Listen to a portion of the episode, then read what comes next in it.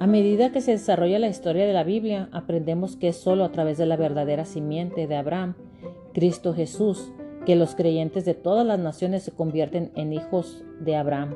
Eso lo podemos encontrar en Gálatas 3:9. Jesús es más grande que el pacto de la ley. Cristo y su pacto son muchos mejores. Esto es, esto es, exactamente lo que se dio al pacto de la ley para ayudarnos a ver. Es más, en el pacto de la ley había limitaciones cuidadosamente diseñadas que apuntaban hacia algo más grande. Como explica Hebreos 9:8, el Espíritu Santo estaba mostrando con esto que el camino al lugar santísimo aún no había sido revelado mientras el primer tabernáculo todavía estuviera funcionando. Buenos días, mi nombre es Dina Bennett y estamos en eh, en conociendo a Jesús, ¿verdad? Eh, empecemos.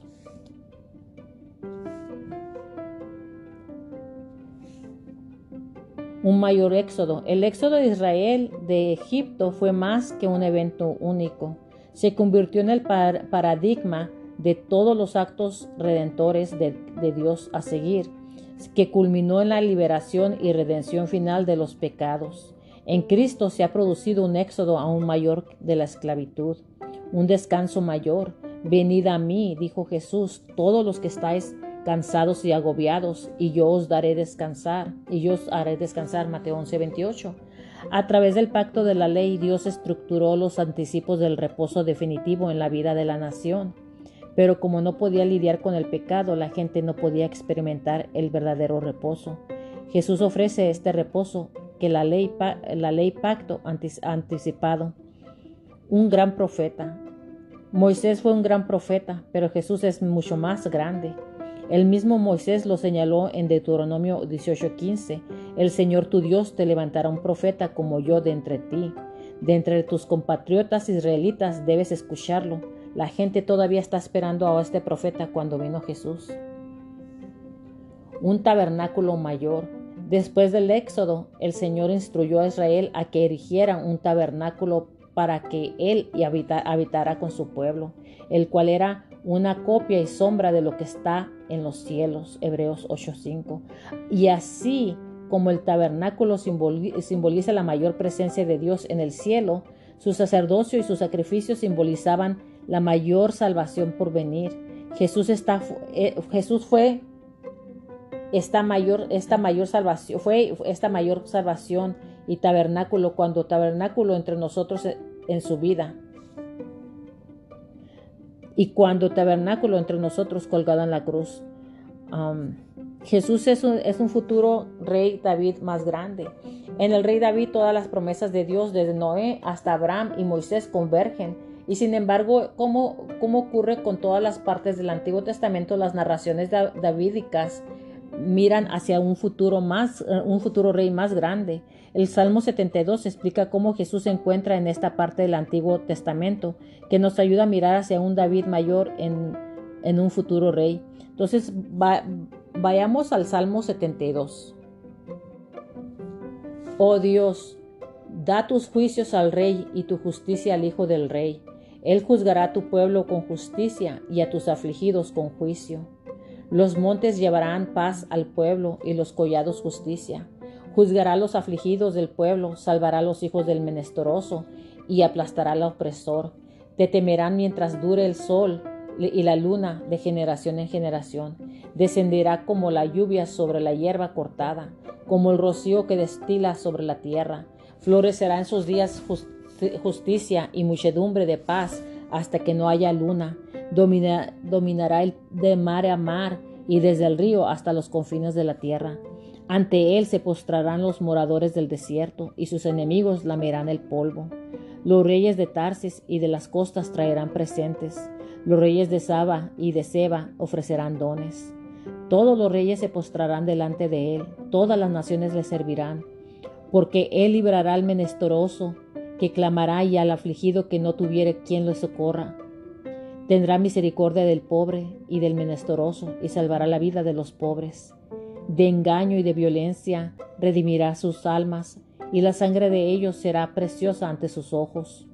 Vivirá y se le dará del oro de Seba, de Saba, y se orará por él continuamente, todo el día se le bendecirá.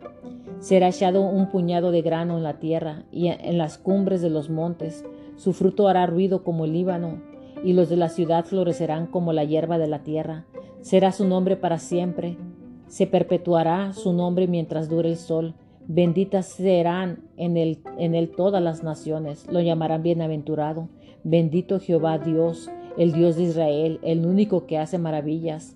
Bendito su nombre glorioso para siempre y toda la tierra sea, sea llena de su gloria. Amén y amén.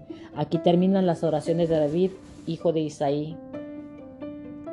Bueno, leí todo el Salmo 72. A pesar de la infidelidad de los hijos de David,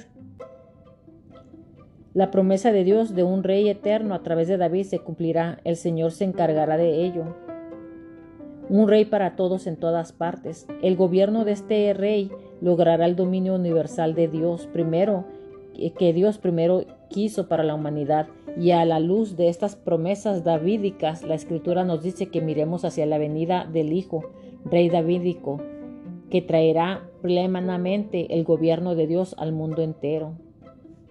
El gobierno del futuro Hijo de, David no se ajustaría a los patrones de los gobernantes de este mundo. No quiso quitarle a su pueblo, el él solo daría, pero a un precio, como lo hizo David, sufrirá en su camino a la exaltación, provocará grandes cambios en los demás, en los demás mediante un gran cambio en los suyos. Un retrato vívido de nuestro siervo, nuestro siervo sufriente. El profeta Jonás nos recuerda las salvaciones de Jehová, Jonás 2.9, y a lo largo del camino en la historia de Dios. La historia de la salvación avanza a un, paso, a un paso más cuando el Señor toma la iniciativa de salvar. Los profetas continúan este mensaje llevándolo adelante. ¿Cómo revelan, cómo revelan que se, logrará esta salvación? La salvación del Señor se hace posible a través de un sufridor sin pecado, un concepto que explica que explica Hunter y Wellum está ligado al concepto tradicional de sustituto, uno lanzado en términos de los patrones anteriores, pero que ahora en sí mismo resuelve el problema del pecado por completo y para siempre. El profeta Isaías habla particularmente de este siervo venidero, uno que es de Israel, pero que también es distinto de Israel, un siervo que representa a Israel porque es el rey de Israel y un hijo verdadero obediente. Tenemos un problema. Los seres humanos pecadores necesitan reconciliarse con un Dios santo. Isaías revela cómo esto sería posible. El Señor realizará un sacrificio sustitutivo por el pecado. Lo hará a través del sufrimiento de su siervo obediente. El siervo que es nuestro Salvador es la respuesta de Dios a la tensión que hemos subrayado una y otra vez. El Mesías siervo Jesucristo hará dos cosas en su muerte sustitutiva. Primero tomará lo que es nuestro, nuestras iniquidades, y segundo nos dará lo que es suyo, su justicia. Él proporcionará un compañero de pacto obediente. En el profeta Isaías encontramos un vívido retrato de la futura muerte del Mesías, Jesús, nuestro siervo sufriente. La historia completa de las escrituras revela la plena gloria de Cristo.